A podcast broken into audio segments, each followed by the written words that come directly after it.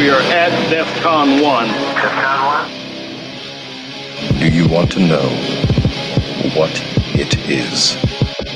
I fight for the user.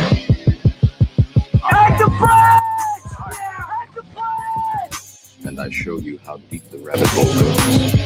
It's the code. No more secrets. Remember, all I'm offering is the truth. Bienvenidos a La Resistencia, un podcast para geeks, nerds y techs. Aquí una vez más con ustedes, Otaku y... Yo, yo, estamos en vivo desde el internet. A la gente que usted quiere no se le grita. La superpotente resistencia 103 adora a su gente y no le grita. Qué mal, qué mal. Mr. Yo-Yo Bond. Estamos aquí una semanita más esto bregando con el internet. Que definitivamente que estamos hablando, estamos en una época donde los que trabajan infraestructura eh, trabajan 12, 16 horas para que el regular user trabaje 8. Es, es como que, maldita sea.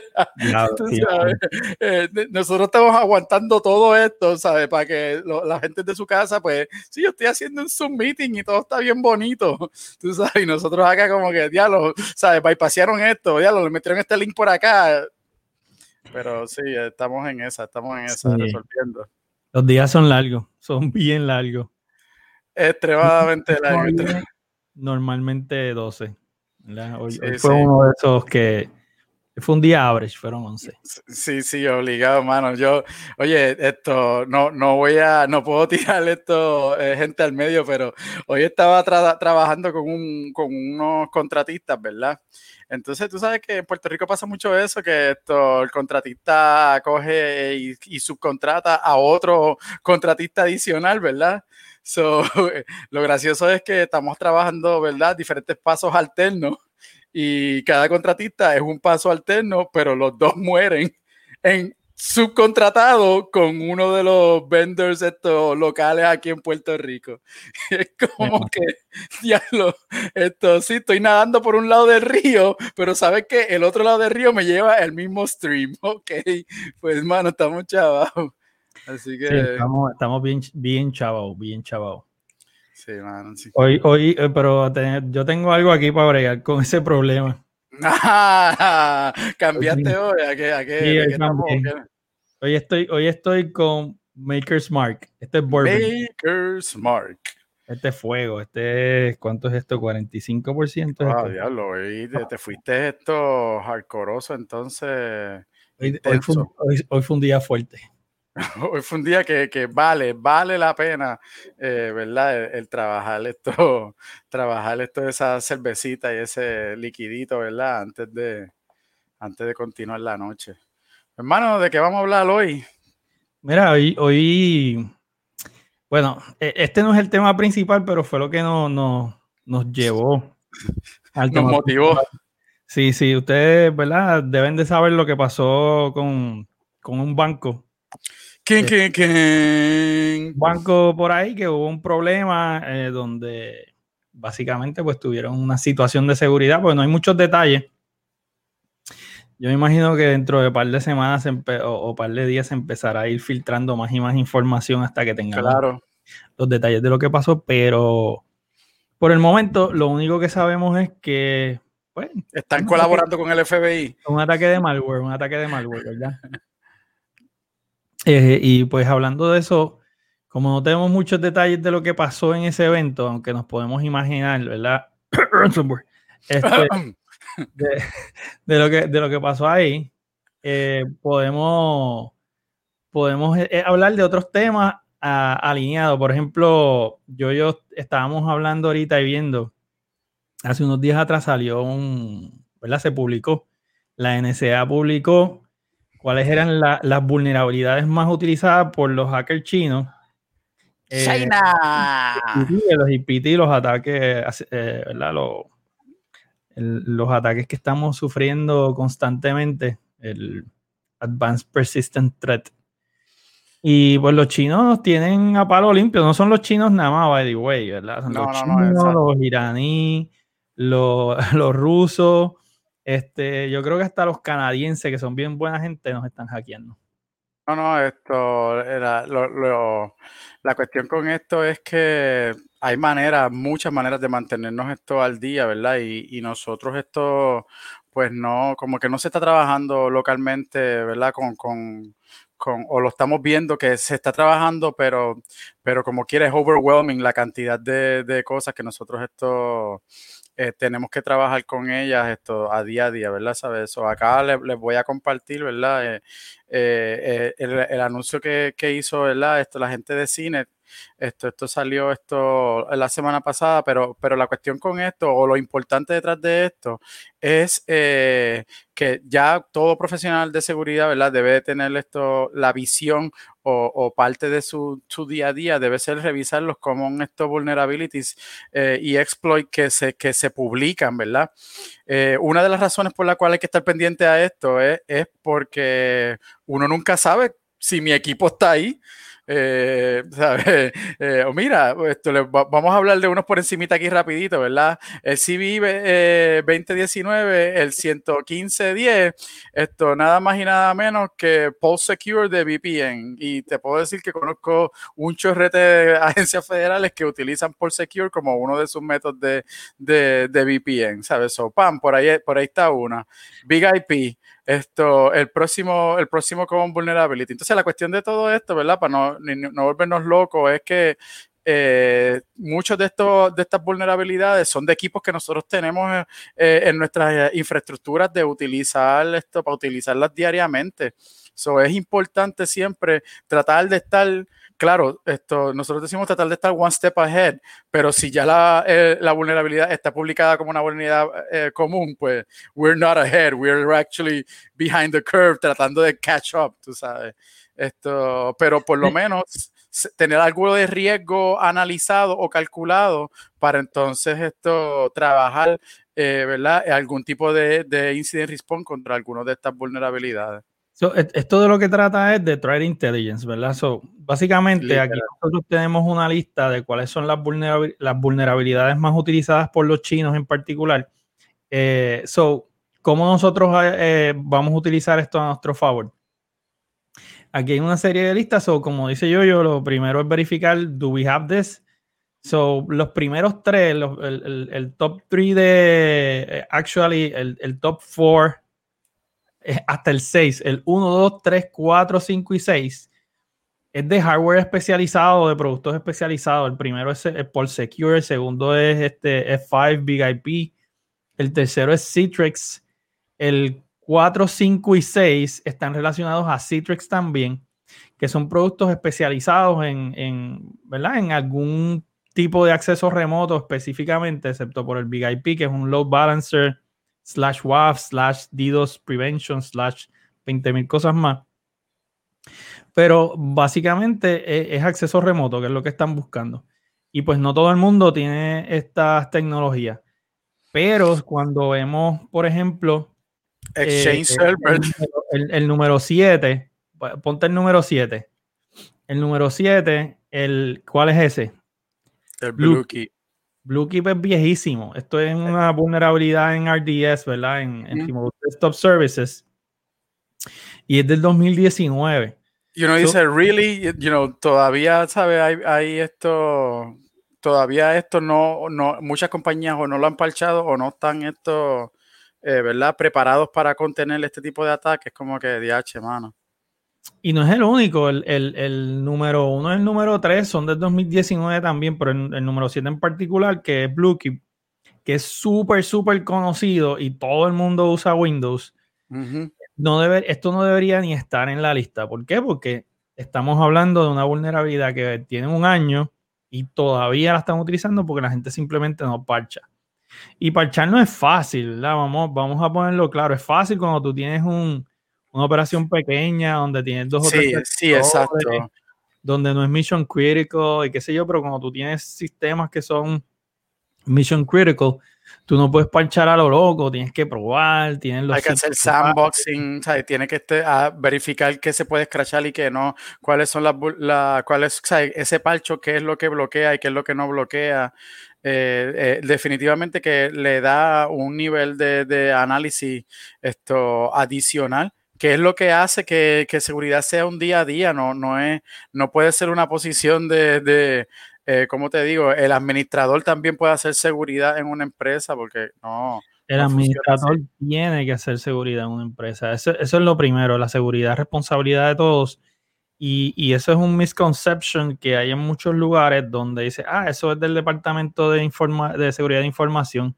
Obligado. No, la seguridad es de todo el mundo. Si tú no haces bien tu trabajo, me haces el mío más difícil y, by the way, este, eh, estamos todos expuestos. Pero esa en particular, ¿sabes por qué me interesa esa, la de Bluekey? Porque esa es bien fácil de arreglar. Eh, primero es, la primera pregunta que tú tienes que hacer es, ¿por qué tú necesitas tener RDP habilitado en todo? Obligado. Like, why? Exacto, why. La pregunta es, why. Pueden que haya unos casos bien específicos, pero la realidad es que tú vas aquí a montones de lugares redes grandes de 500, 1000, 2000, 3000 computadoras y tienen RDP abierto en todas direcciones. Uy, ¿Por sí. qué? Porque hay RDP en el desktop. Vamos a empezar por ahí. Un usuario no, debería estar utilizando RDP para estarse conectando a su desktop. Eh, es just y lo hemos visto en redes críticas, ¿sabes? Que críticas estamos hablando de que la, la, la, la salud de alguien se, se, se, ve en esto, en amenaza, ¿sabes? Crítica. Esto se arregla bien fácil, esto se arregla con un group policy, disable eh, RDP. Punto, se acabó. No hay más nada. Y ya no, y ya resolviste, no tuviste que aplicar el parcho, ¿verdad? Y simplemente mitigaste rápido, deshabilitándolo. Eh, so, definitivamente, aquí eh, esto es un ejemplo clásico, pero hay otros que no son tan, tan fáciles de resolver. Pero eh, lo, que, lo que les quiero traer específicamente es que nosotros miramos estos ataques, miramos estas vulnerabilidades y de, nosotros deberíamos estar pendientes de esto, no solamente la NSA, eh, y como estaba diciendo ahorita, esto se trata de Threat Intelligence. ¿Qué es lo que está pasando? ¿Qué es lo que están utilizando no solamente los chinos, sino todos los grupos eh, APT que hay por ahí? Porque no, son, no solamente son los chinos. Claro. Eh, aquí hay de todo, hay terroristas, hay gobiernos, hay, hay organizaciones criminales y hay chamaquitos aburridos en, en su, en su este, cuarto, ¿verdad? Como pasó con Twitter hace unos meses atrás, eh, donde dos chamaquitos ahí, Florida, creo que fue, si mal no recuerdo, sí, Florida.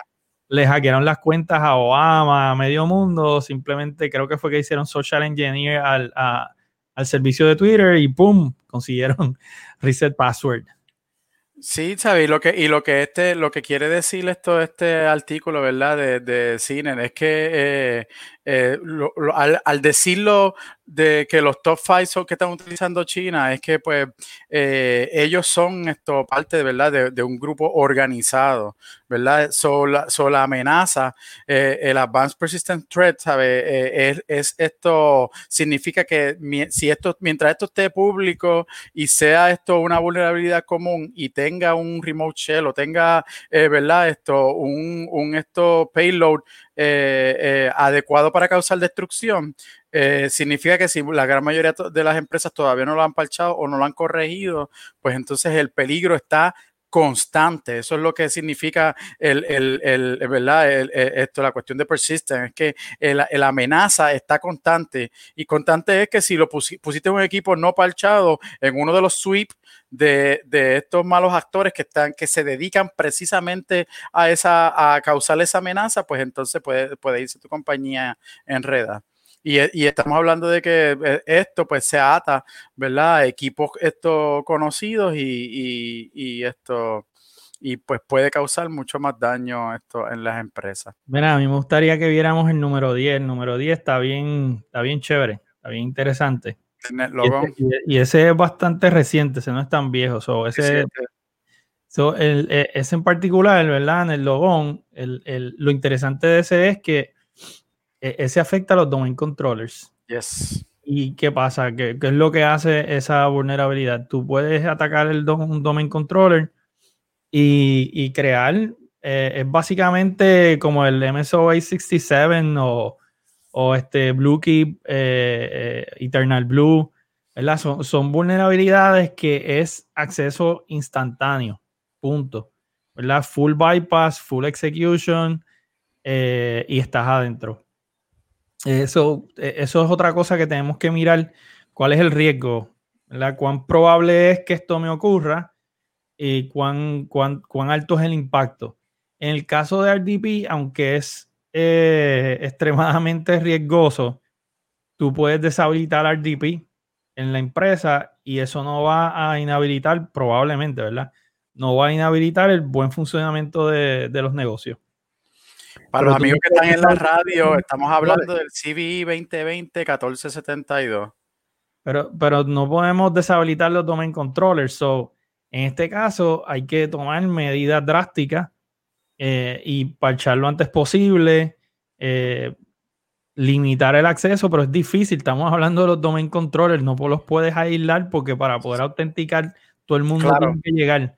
Aquí entra la perspectiva de seguridad por capas. Entonces, a ver, le añado una capa de seguridad, ya sea entonces tengo un IDS, un IPS, tengo eh, algún sistema de monitoreo, esto, endpoint security o, algo que, si esto es un servicio que es crítico, que lo necesito, que por X o Y razón la empresa necesita que corra, pues entonces eh, debo atacar esto por, eh, ¿verdad? o sea, el approach debe ser a través de capas. Añadir una capa adicional que me asegure yo tener algún tipo de alerta, mensaje o alguna manera de reaccionar a un ataque contra este protocolo en particular, ¿verdad? Eh, ya sea con alguna herramienta third party o alguna solución de endpoint security.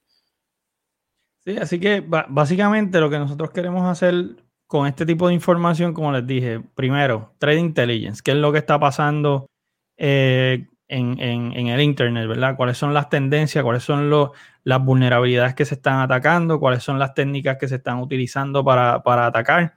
Y esto se consigue, ¿verdad? Eh, hay servicios que se dedican a esto, pero eh, con un poquito de Google Fu, este par de personas chéveres en Twitter, hacerle follow a dos o tres personas de estas que están bien activas en el área de, hunting, eh, se, se, puede conseguir bastante esta información. Eh, tenemos también los reportes de vulnerabilidad que tira Mandiant, ATT, eh, Verizon, que tiran estos reportes de, vulnerabilidad donde ellos describen eh, cómo es que, las, cómo es que los APT o los grupos ah, o los, threat actors, ¿verdad? Los actores maliciosos atacan a las compañías y te dan el, el, kill chain, el kill chain completo, ¿verdad? Te dicen, mira, están utilizando estas vulnerabilidades están utilizando este tipo de exploit, están utilizando, este, este es la ruta que toman. Hacen un ataque primero al VPN o hacen un ataque al remote, al RDP gateway, por ahí hacen esto y esto y esto. So, eh, la información está afuera. Si nosotros no la buscamos y no la utilizamos, pues eh, tenemos problemas. Lo otro es, como les dije eh, hace unos minutos atrás, priorizar. ¿Qué cosas yo puedo mitigar rápido? De forma fácil y qué cosas requieren más trabajo, obviamente pensando en el impacto. Tú tal vez no puedes parchar algo porque el sistema es, es crítico, pero entonces a veces probablemente lo que vas a tener que hacer es abrir una ventana de mantenimiento de emergencia, qué sé yo, a las 3, 4 de la mañana, a la hora que sea, y pues, y, y parchar. Y tiene, pero esta información está ahí y la pueden utilizar a su favor. Sí, muchas de estas compañías que ya tienen que, ¿verdad? Esto, eh, como la que estabas mencionando ahorita, que tienen todos los protocolos habidos y por haber, ¿sabes? Pues entonces entran en el problema que todavía tenemos esto, eh, el, más, el problema más difícil que atacar es la capa 8. Eh, es extremadamente difícil mantener esto un control de nuestra empresa funcionando cuando esto nuestra capa 8 está en sus casas, esto trabajando remoto, eh, trayéndole otras esto, perspectivas, ¿verdad? O diferentes estos métodos de ataques a la empresa. Y esto es, eh, ¿verdad? Lo, que hace que pues, los malos actores como Rusia, China, ¿sabes? Pues sean más, más exitosos. Entonces, pues, viendo por esa misma línea, eh, dale, ahí estoy compartiendo algo, si, no sé si yo, yo lo, lo, lo puedo poner ahí.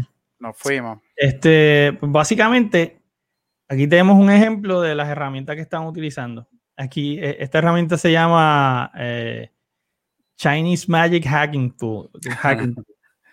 Y, y, no entiendo un pepino de lo que, de lo que, de, de, lo que se ve, ¿verdad? Porque está en chino. Pero lo interesante es que, yo no sé para los que son más viejitos, si recuerdan Kane Enable. Kane Enable era como que esta herramienta que hacía 40 mil cosas a la vez. Esta, esta es una. El, el, el, Mimic Apps de los, de los 80. Exacto. Este es el, el, la versión china y, y, hace varias cosas bien interesantes. Hace este Zero Day Attacks, eh, hace Denial of Service, hace Man in the Middle, eh, hace este, búsqueda de, de información, eh, so, ¿verdad? De, de information gathering eh, hace, hace cracking, hace 20.000 cosas, ¿verdad? Según el artículo, porque yo no entiendo qué rayos es lo que dice, qué es lo que dice ahí. Pero sí, esto sí. fue desarrollado por... Se le puede tirar el Google Translate esto, eh, que el script que te, que te, eh, te puede hacer translate a la página. Sí, pero digo, esto no es una, lo que pasa es que claro, esto no claro. una tool, Sí, pero sí, sí. so, si alguien sabe chino, pues que lo traduzca. Eh, pero el punto es que también están las herramientas. So, si buscan, van a encontrar cuáles son las herramientas que están utilizando. So, esas herramientas, por ejemplo, hace, hace tiempito ya, ¿verdad? Este, hay una herramienta que se llama Poison Ivy. Eh, y esa herramienta, aquí estoy winging it, este, esa herramienta eh, está identificada, por ejemplo, en el MITRE, en el MITRE este framework. Y para los que no conocen lo que es el MITRE framework, el MITRE framework es una, una matriz, una matriz que hace la gente de MITRE, que son los que originalmente hacen los CVEs, que son los Common Vulner Vulnerability Something, no me acuerdo de qué es la E. Este, y ellos pues se dieron exposure. So, ellos se dieron cuenta que habían como que unos patrones y dentro de unas categorías. Entonces crearon este, este framework, que es el MITRE Attack, uh, Attack Framework, y ahí me fui por la, por la tangente, pero déjame terminarlo. Dale, Eh, dale. y, con, y- y con este framework ustedes pueden ver qué es, cuáles son los tools en las categorías de los hacks. So, en este caso, ¿verdad? Como, como llegué aquí, que llegué por accidente, es que estaba hablando de Poison Ivy. Poison Ivy es una herramienta que es viejísima y es basada en Windows y es, y es un RAT, es un Remote, uh, remote Administration Tool, ¿verdad? Y el, el, este remote, Administ o remote Access Tool, depende cómo lo quieras mirar, y te permite pues crear usuarios, este, hacer una serie de, de, cosas después que, la, que, el, que, el, que la gente está instalado y corriendo en la máquina, pero y esto es viejísimo, pero hace varios años atrás, y cuando digo viejísimo, estoy hablando probablemente como más de 10 años. Eh, y, esto lo estaban utilizando en algunos APTs, específicamente, de hecho, China, eh, unos APTs donde estaban uh, instalando esta herramienta que es viejísima y la estaban utilizando para hackear los sistemas y tomar control remoto de los sistemas. So, déjame ir aquí al, al, al MITRE Attack Framework y vean, eh, ¿verdad? Los que, los que nos están viendo. Eh, pueden, y los que no, pues pueden ir a attack.mitre o mitre.org, attack.mitre.org. So, MITRE tiene esta matriz donde te habla, por ejemplo, reconnaissance y te da eh, todas la, las técnicas y herramientas que se utilizan. Eh, initial access, eh, execution, persistence, privilege escalation. Y entran ahí y te habla de las técnicas y, te hacen los listados, so, te da las listas de las herramientas específicas que se están utilizando. So, la, la información está ahí, está afuera, está disponible. So, básicamente lo que tenemos. Sí, que la idea, la idea es que se, puede hacer el research. Tú puedes hacer el research interno, me, eh, ¿verdad? ¿Sabe? Aquí viene el esfuerzo de Blue Team con Red para hacer Orange, ¿verdad? Como, como que, perdón, para hacer Purple, como dice esto Carlos. Esto, son la combinación del esfuerzo de los dos eh, eh, logra, ¿verdad? Mejores cosas, como la, la, esa capacidad de, de entonces buscar cuáles son los servicios que yo tengo, cuáles son los que tienen estos vectores de ataque, ¿verdad? Y entonces en eso poner la prioridad dentro de estos vectores de ataque, cuáles son los que puedo mitigar primero y cuáles no, ¿sabes? Y eso pues nos ayuda a, avanzar eh, y, mantener entonces un paso esto adelantado con la situación. Digo, y, eso de lo que estamos hablando, eh, hey, saludos Héctor, este, y eso de lo que estamos hablando no es nada más y nada menos que threat modeling. Volvemos, llegamos aquí por accidente, porque ni siquiera estábamos pensando hablar de esto sí, Sí, sí, sí. Pero cuando tú sumas el, el mira, Sub 7, Sub 7 está, este, eso es un clásico. Y Bacorifis también, era de la misma época. So, este, so cuando nosotros estamos hablando de threat modeling, ¿de qué es lo que estamos hablando? Estamos hablando de identificar cuáles son los riesgos en general en el área tecnológica de nuestra empresa. So, si estamos en, salud, pues, ¿qué es lo que está pasando en el área de salud? Eh, ¿Cuáles son los ataques que están ocurriendo con los hospitales, clínicas, médicos, etcétera? Eh, después vamos a ver eh, cuáles son las herramientas utilizadas. Vamos a ver cuál es nuestro exposure de todas estas cosas que están pasando o de todas estas tecnologías que están siendo atacadas, ¿cuáles uso yo? Y las que, y las que no uso yo, diablo, ICQ, este, y las que no uso yo, ¿verdad? Pues tienen un nivel bajo de riesgo porque no las, obviamente no las estoy utilizando. Claro. Pero una vez yo identifico, ok, este es el patrón de lo que está pasando en mi industria. Estas son las herramientas que están utilizando los grupos. Estos son los ataques lo aplico a mi, a mi empresa, hago mi cálculo ahí mágico de riesgo y puedo llevarle a la gerencia, ¿verdad? Si yo estoy trabajando del lado de, eh, ¿verdad? Vamos a ver manejo de riesgo o en el, en el área de, este, trade hunting o, o este blue team, etcétera.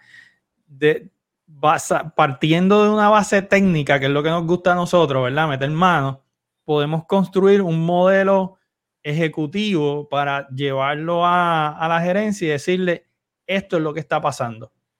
Esto es lo que nos puede pasar a nosotros y no es que yo me lo estoy inventando y no es que leí un artículo en internet que dice que hackearon a un banco, sino que, mira, eh, según las tendencias, han hecho todos estos ataques a todos estos, vamos a ir por la línea de los hospitales, han atacado todos estos hospitales, eh, estas es las técnicas que han utilizado para atacar esos hospitales y así por el estilo, pues pueden llevarlo y, y, ¿verdad? y estas son las tecnologías que están utilizando. Nosotros estamos utilizando estas tecnologías, so, automáticamente nos convertimos en un target porque estamos dentro del foco, dentro del, de la mirilla de estos grupos que están atacando mi industria con las herramientas o servicios que yo, a las herramientas o servicios que yo estoy eh, utilizando en mi empresa.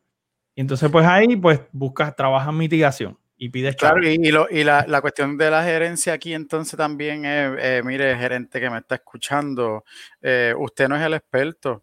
Usted quiere llevarse, comprarle una Mac bien bonita y trabajar desde su casa con esto, el mega monitor, esto, y la, y la chavienda, escuche primero a su técnico lo que puede y lo que no puede hacer, ¿sabe? Y entonces, eh, en base a eso, eh, acuérdense siempre, su prioridad debe ser business continuity, porque si yo no tengo un plan para mantener mi business continuity, pues pasa algo como lo que le pasaron a nuestros compañeros que deben de estar ahora jalándose los pelos allí para tratar de mantener esto eh, ¿verdad? Las operaciones corriendo. Y el problema de esto es, eh, no, lo sabemos hoy, pero pronto lo vamos a ver, ¿sabe? El, la cuestión de confianza, cómo tú te ganas o pierdes esa confianza de, tu, de tus clientes. Porque yo, yo sería uno que si eso le pasa a mi banco y lo veo en el periódico, lo primero que voy a hacer es sacar todos mis chavos de ahí y llevármelo para otro banco. Esto. Esto, claro, todas las empresas las atacan todos los días, o eso es, eso no es el, el, punto, ¿sabes? El punto es cómo mi, la empresa a la cual yo le estoy confiando en mi, mi, mis situaciones, ¿verdad? Eh, reacciona ante, ¿verdad? Ante el, el punto de, de, peligro o ante esto, un ataque y cómo responde eh, alguna manera esto eh, más adecuada. Cuando se paran operaciones, definitivamente que hay algo mal que, que, se, está, que se está trabajando, ¿sabes? Y, y, y, es algo que nosotros le hemos dicho anteriormente. Eh, hay que tener ese, ese control y ese plan de contingencia de cómo voy a manejarlo. En el momento que llegó el, la contingencia, ese no es el momento de manejarlo, porque si no lo tiene, ese es el momento de caos, de que si no sabías qué hacer, no tienes ningún plan alterno, eh, yo tengo un cliente que me llamó a esto al principio de, al principio del hurricane season, tú sabes, precisamente porque quería esto empezar a establecer tu plan de contingencia. Yo, like really, like we're starting our hurricane season and now it's when you ¿sabes? Llevo meses detrás de ti y ahora es que, ahora que te viste amenazado es que quieres establecer tu plan. Eh, probably it could be too late. Gracias a Dios esta temporada ha sido, ¿verdad? Esto smooth, pero si hubiese pasado algo, pues that was not the right time to start making those calls. Sí, este, ya eso es, ¿verdad? La gente se tiene que preparar. La preparación es, es, es el, el, la, la, el, primer paso de todo. Eh, y pues muchas veces pues la gente simplemente espera, y eso es más cultural, yo creo. Pero yo creo que nosotros hemos aprendido, aprendido mucho después. María, eh, a, a, nivel general, ¿verdad? Este, claro. A nivel de, de, personalmente, como nosotros vivimos hoy día, la gente cambió. Hay gente que siguen igual de morones que siempre, pero claro. hay mucha gente que cambió, que, que ahora tengo planta, no tengo planta, tengo comida almacenada, cómo manejo este, eh, el, el, el, agua, o sea, te, voy a filtrar agua, este, el, voy a tener agua almacenada. So, sí, de igual forma, en el plano personal. De igual forma, en el lado profesional, muchas compañías que para ellos esto de business continuity era como que un unicornio se convirtió en una prioridad que siempre lo debió haber sido, porque hubo un montón de empresas que desaparecieron. ¿verdad? Eso es como para eh, en el, el 9-11, ¿verdad? Cuando el ataque terrorista a, la, a las Torres Gemelas, hubo empresas que literalmente desaparecieron de la faz de la Tierra porque toda su data, toda su gente, toda su documentación estaba en la oficina cuando se derrumbó. Y desaparecieron. Simple y sencillamente desaparecieron. Eh, so, ahí la gente cambió, apunta esa, esa, esa paurita. ¿Cómo evitar intromisión cuando es un SAS? Hablamos de eso ya mismo. So, el, el, básicamente de lo que estamos hablando es que cuando hay eventos traumáticos, vamos a llamarlos así, sí. cuando hay eventos traumáticos, pues la, hay una, un grupo de la gente que, que modifica su conducta y pues van aprendiendo. Es como no, y, y, adaptar, es bien importante cerrar el ciclo. Yo no sé si nosotros hemos hablado de esto, pero parte de cerrar el ciclo es los lessons learned. Coges esos lessons learned y conectas, ¿sabes? ¿Cómo lo conectas para el, el, el próximo, la próxima fase de decision making? Eh, precisamente esta semana yo estaba hablando sobre un proveedor que en, en el huracán literalmente nos faltó el respeto y, y no, no, no puedo entrar en el detalle, pero sí puedo decir que las demarcaciones de este proveedor de servicio no tenían generadores. So, si nosotros teníamos un Service Level Agreement dándonos X tipo de prioridad y el proveedor no tenía estos generadores en cada una de sus demarcaciones, pues cuando no hay luz, ¿qué va a pasar? Todos los circuitos van a estar muertos. So, so, entonces, esto, que ¿cómo yo inserto eso a este a, a nuevo año fiscal? Pues mira, con, con, Liberty. Exacto. Se va la luz en la urbanización de al lado y yo me quedo sin internet. Pues tú sabes, pues ese no, mía, making, no ¿sabes? Los, los, los añade. No, no, no, no, no creo que nos que no, que no nadie, esto... nadie nos va a auspiciar nunca en este sí, sí, programa. Sí. Eso es lo hermoso, que podemos hablar de lo que sea.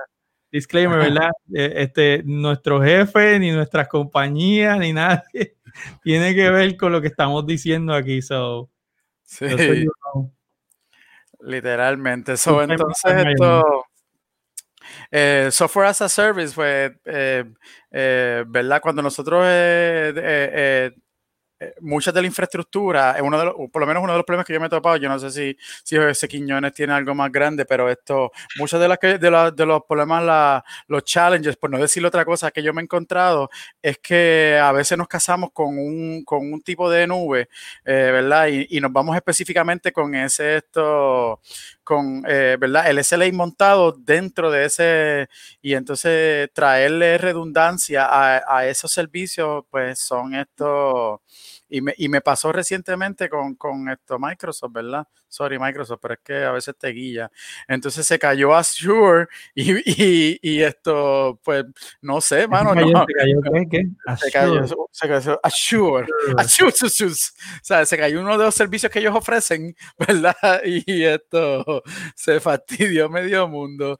Así bueno, pero que... esto, pasa con todo porque Amazon a cada rato se cae y se, se desmorona la mitad del internet.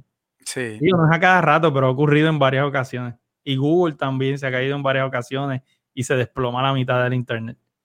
Eso, eso es un mensaje claro a la gente que Google, Amazon, Microsoft, Facebook tienen too much power.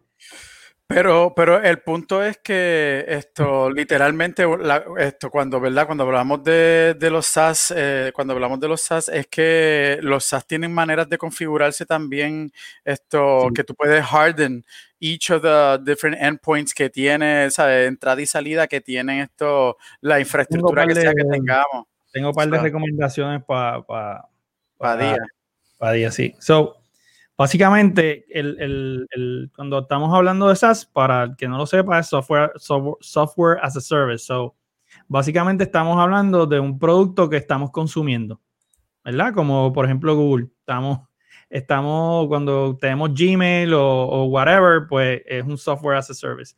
So, el, el asunto aquí es, por ejemplo, cómo nosotros protegemos el acceso. Pues eh, lo protegemos igual que lo protegeríamos on-premise, con, con, buenos passwords, pero aún mejor MFA, Multi-Factor Authentication.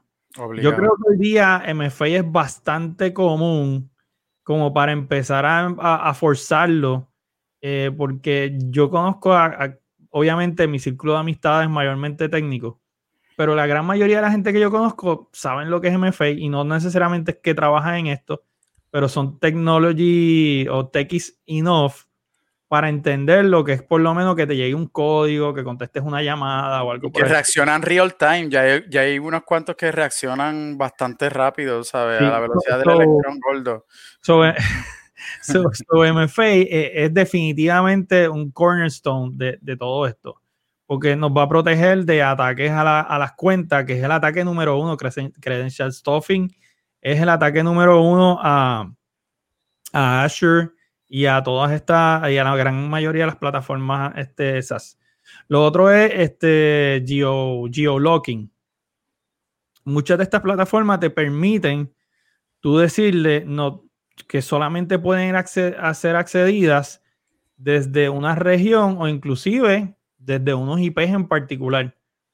Ustedes pueden cerrar el acceso a la aplicación para su organización, ¿verdad? Porque no es que cierran la aplicación full porque claro. es un SaaS, pero por lo menos el acceso dedicado a su empresa, porque usualmente hay un portal que se llama miempresa.servicio.com, ¿verdad?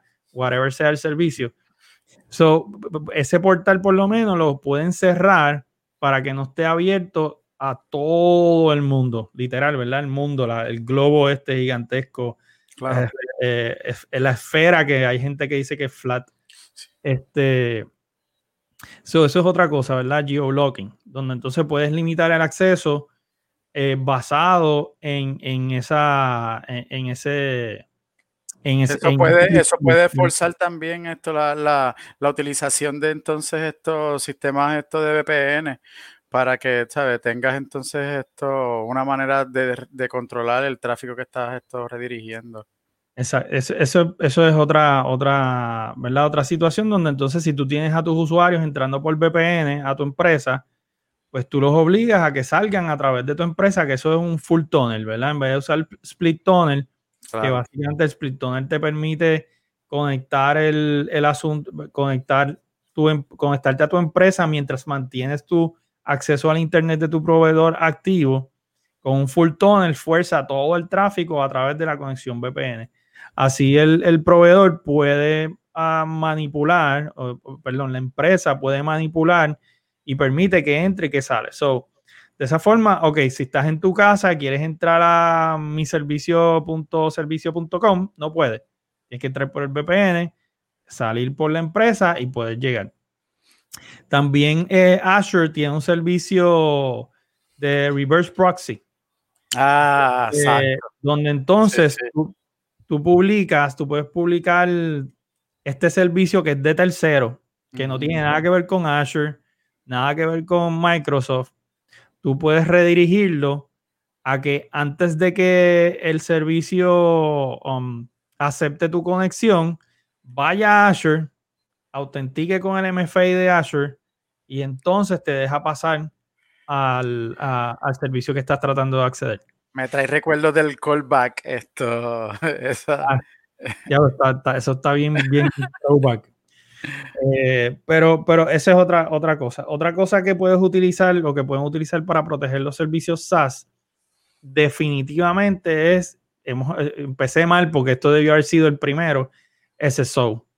O sea que ah. en vez de utilizar la, la, base de datos de autenticación del proveedor, el que, el, que te provee, ¿verdad? No es que sea de él, pero la autenticación local de, esa instancia SaaS que te están dando, eh, tú conectas a tu, a tu propio servicio de autenticación. De esa forma, si no existe en tu directorio, que puede ser Azure AD, puede ser AWS uh, LDAP, puede ser whatever que te dé la gana, si no existe ahí, pues no va a poder acceder.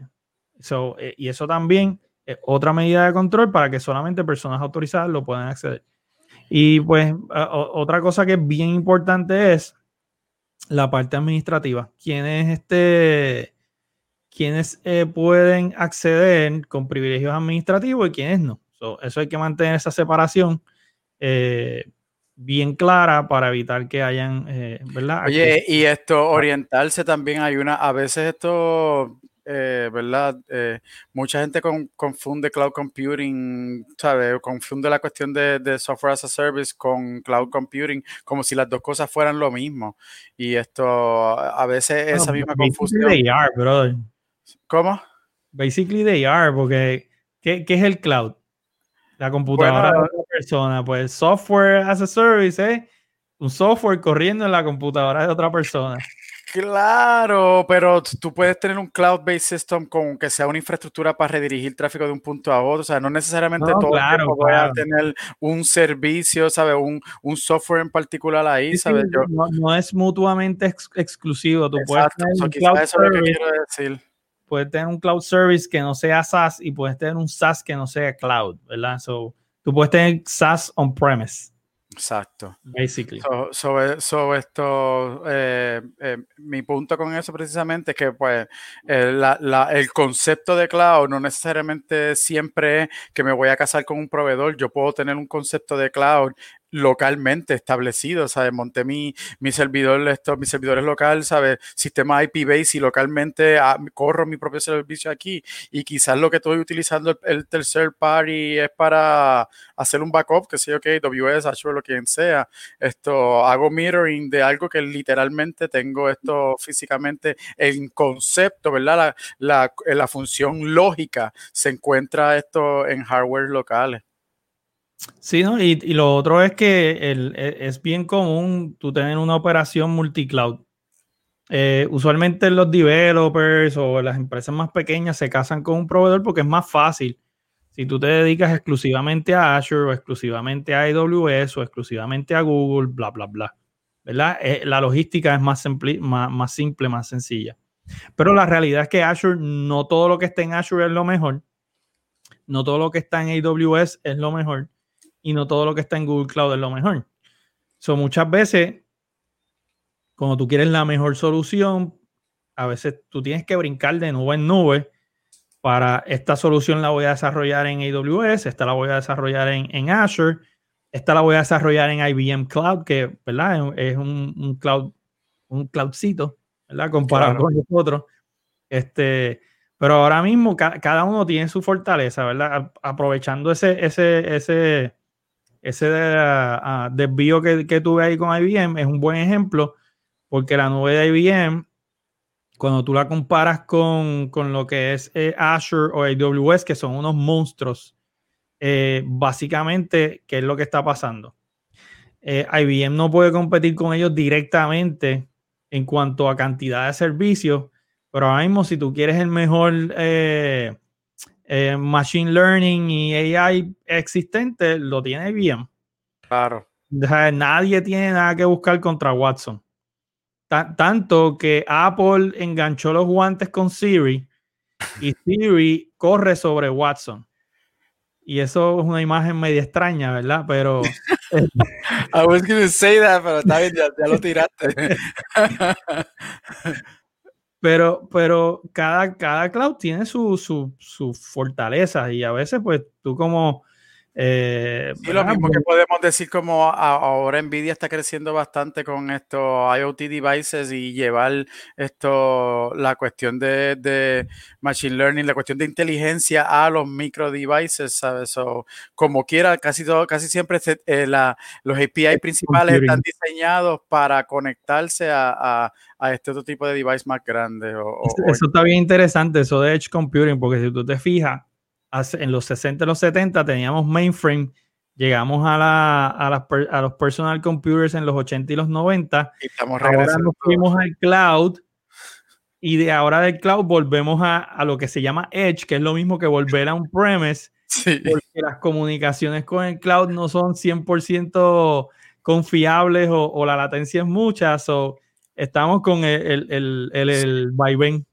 Sí, pues la promesa esa de que 5G viene a crear nuestro, en un match eh, y literalmente, ¿sabes? Eh, tener el Pipe Piper como así con Valley, tú sabes, esto, capacidad de hacer routing esto a través del Big Match, esto de, ah, by the way, by the way, yo creo que ya, ya podemos entrar en los rants porque ya el, tema principal se hizo tanto. Sí, sí, el tema se fue 17.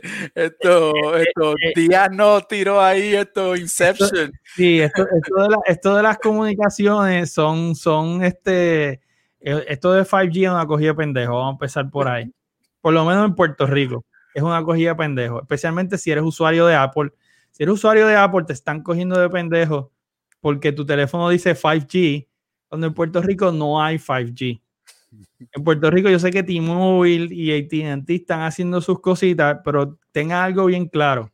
Mira, Jorge, que los, los mainframes son zombies.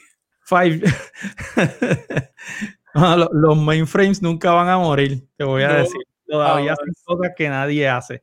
Este 5G tiene dos modos operacionales. Tiene el, millimeter wave y tiene este sub 6 eh, sub six band, ¿verdad? La banda sub 6, que es la banda por debajo de los 6 gigahertz. Por eso se llama sub 6. La banda sub 6 es lo que nos van a dar a todo el mundo.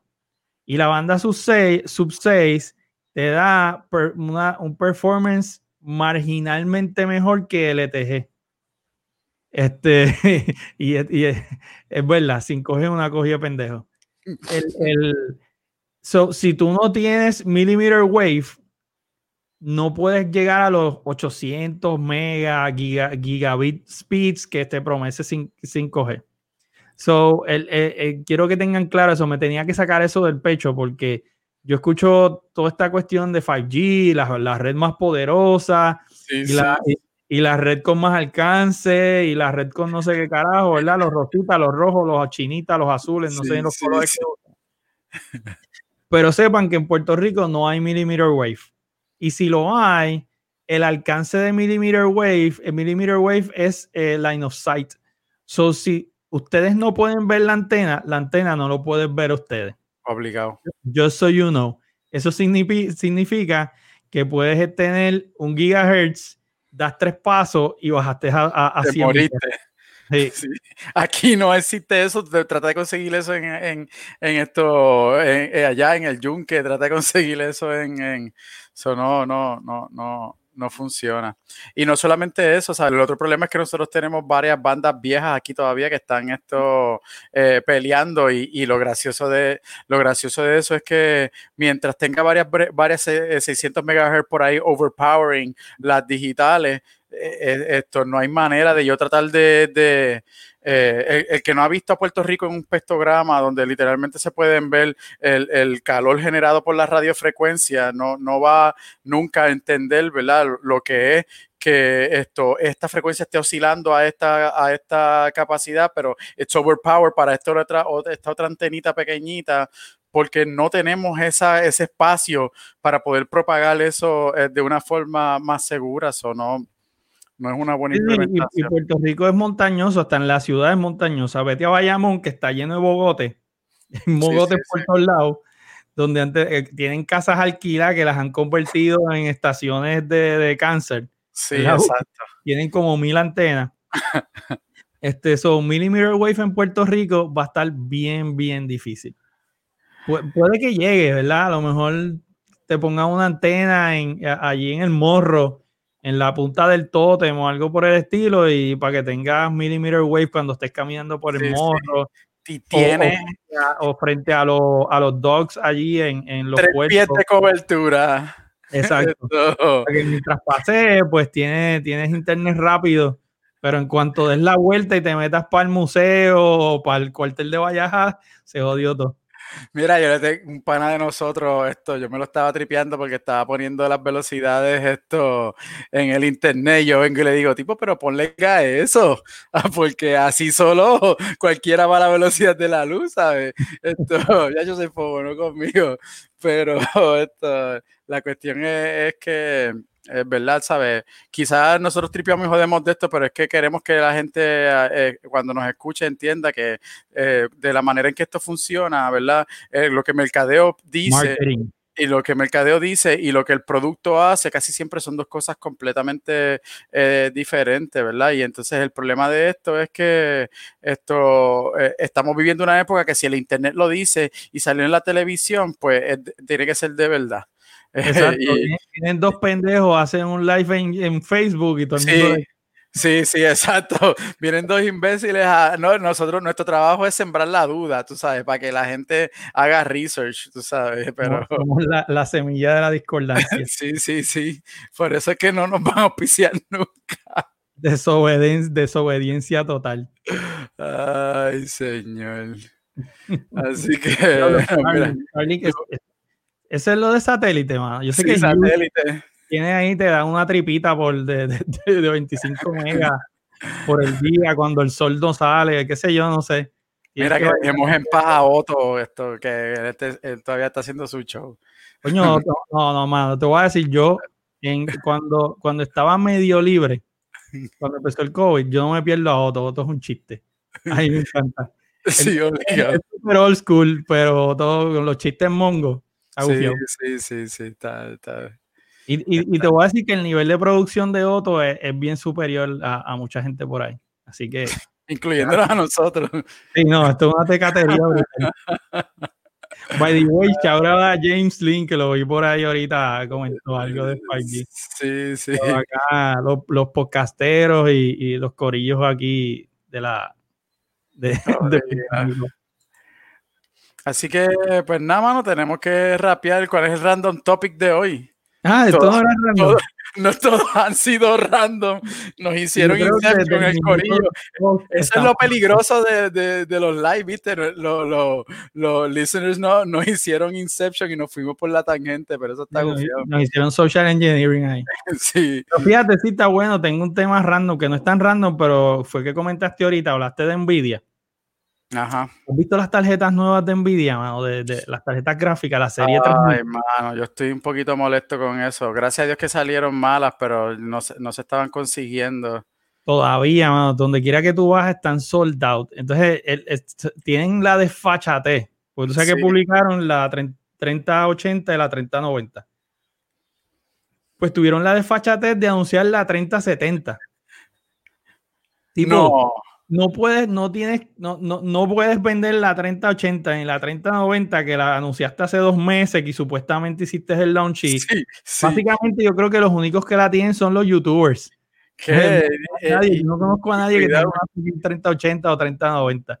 to- es muy bien. esto- todos los APT Big Panda, esto, los chinos y Rusia, para poder hacer más ataques automatizados con Pues, mano, por, eso, por eso te lo digo, el, el- el poder que esas bestias traen, mano, Sí, y en sí, el precio. O sea, la, la 3070 va a costar 500 dólares y es igual de potente, more or less, que una que una 2080 Ti, que es el top notch de la generación anterior, que es lo Claro. que tenía todo el mundo por ahí para hacer machine learning casero, porque están la- las tarjetas que son más enterprise, pero son las que valen 5 mil Sí, pesos. y, y ellos tienen unos servidorcitos también, estos Edge, que están estos Yo me nítidos. voy a montar uno. A Sí, montar.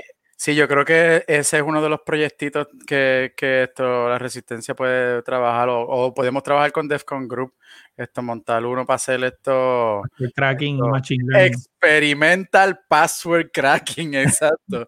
y podemos hacer una competencia de cuál, cuál es el password que más rápido craquea. Esto por cuestión, obviamente por proso- eh, ¿verdad? Esto todo, viva la educación y, y, y, y por el educativo, exacto. Propósitos educativos, todo legal, ¿ok? Sí, por el amor a Dios. Pero No, sí, ha habido- hay, un problema bien grande, hay un problema bien grande con, con esta gente y, y, eh, la, la cuestión es que parece que ellos no planificaron, no, they didn't oversee que ha- hay tanta expectativa con ellos. He La visto aquí que están vendiendo lo que tienen actualmente, que lo compraron hace seis meses simplemente para tirar esto, para montar esta si, yo, si yo consigo una, lo primero que voy a hacer es ponerla en eBay porque se están vendiendo por el doble. Sí, Una, una 3080 que vale 600, 700 dólares o 600 dólares está en 1400 o 1500. Oye, Yo soy paciente. Si consigo una, la vendo y después me compro dos. Y, y vamos a hablar del capa 8 que la compra para montársela a un 32 pulgadas de 60 Hz. Para jugar y para jugar Fortnite. Maldita sea. ¿Sabes? ¿sabes? Mira, trata de utilizar, qué sé yo, IPS, estos 165 Hz, ¿sabes? trata de buscarle esa compatibilidad. Sí, Eh, sí. Todavía hay mucha gente que no entiende, eh, compran esto, un dichoso Apple vuelven 4K caros, y esto cua- tratan de proyectar un eh, Apple TV 4K a un televisor 1080p. No, mano, ¿sabes? Está, está Sí, gastando pero los chavos. Sí, porque e- es el marketing, ¿verdad? El- y los monitores buenos marketing. están muy caros todavía. Van a ir a comprar un panel vicio ahí en Costco y, y lo conectan a una tarjeta bestial y pff, no ganan nada porque eso puede empujar 140 y pico, hasta 200 frames, 300 frames, eh, 120 Hz, 240 Hz a resoluciones de 4K, 8K. Es una bestia. HDR, hace HDR, hace este D- ah, DSLR, DSLR no, este DLS, que es Machine Learning este, para gaming, hace un montón de cosas. Pero entonces si tienes un monitor ahí bien tecato con, con Sí, sí, sí. 60 Hz, este, con, con este delay de, de cinco minutos en lo que le das al botón y pasan las cosas en la La pantalla. es que lo he visto, tú sabes, yo me estoy riendo aquí porque me estoy recordando de alguien que lo tiene precisamente. Yo le dije, tipo, sabes, mala mía por decirte, pero eso es oximorónico lo que estás haciendo ahí porque tienes esa mega tarjeta y tu monitor no puede display ni la mitad de la resolución que esta tarjeta te puede proveer. Y él, ah, ¿en serio? Como que, yeah, man. Pero sí, no, tienen, tienen que ser, ¿verdad? Más prudente con eso. Si vas a gastar en una tarjeta, tienes que gastar en un monitor. Si no, no hacen mucho. No haces nada, literalmente. So, este, mano, yo creo que estamos. Estamos por hoy, coño, gracias a todas las personas que participaron, ¿verdad? Los que nos están escuchando, eh, ¿verdad? Estamos empezando a jugar con esto en vivo, así que el que nos está esto escuchando por, por alguno de los sistemas de podcast, pues que entienda que estamos tratando de hacer esto de los live los martes.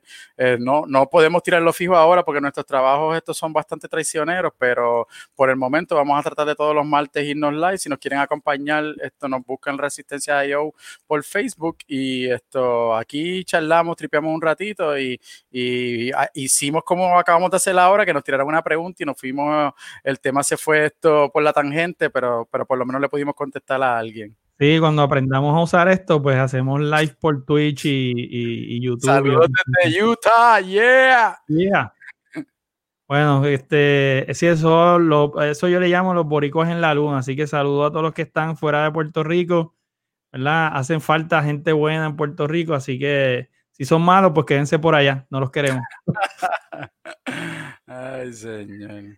So, bueno, gente, yo creo que estamos. Nos vemos. Vamos con el outro. Se me cuida, gente. We are at DEFCON 1. Do you want to know what it is? I fight for the user.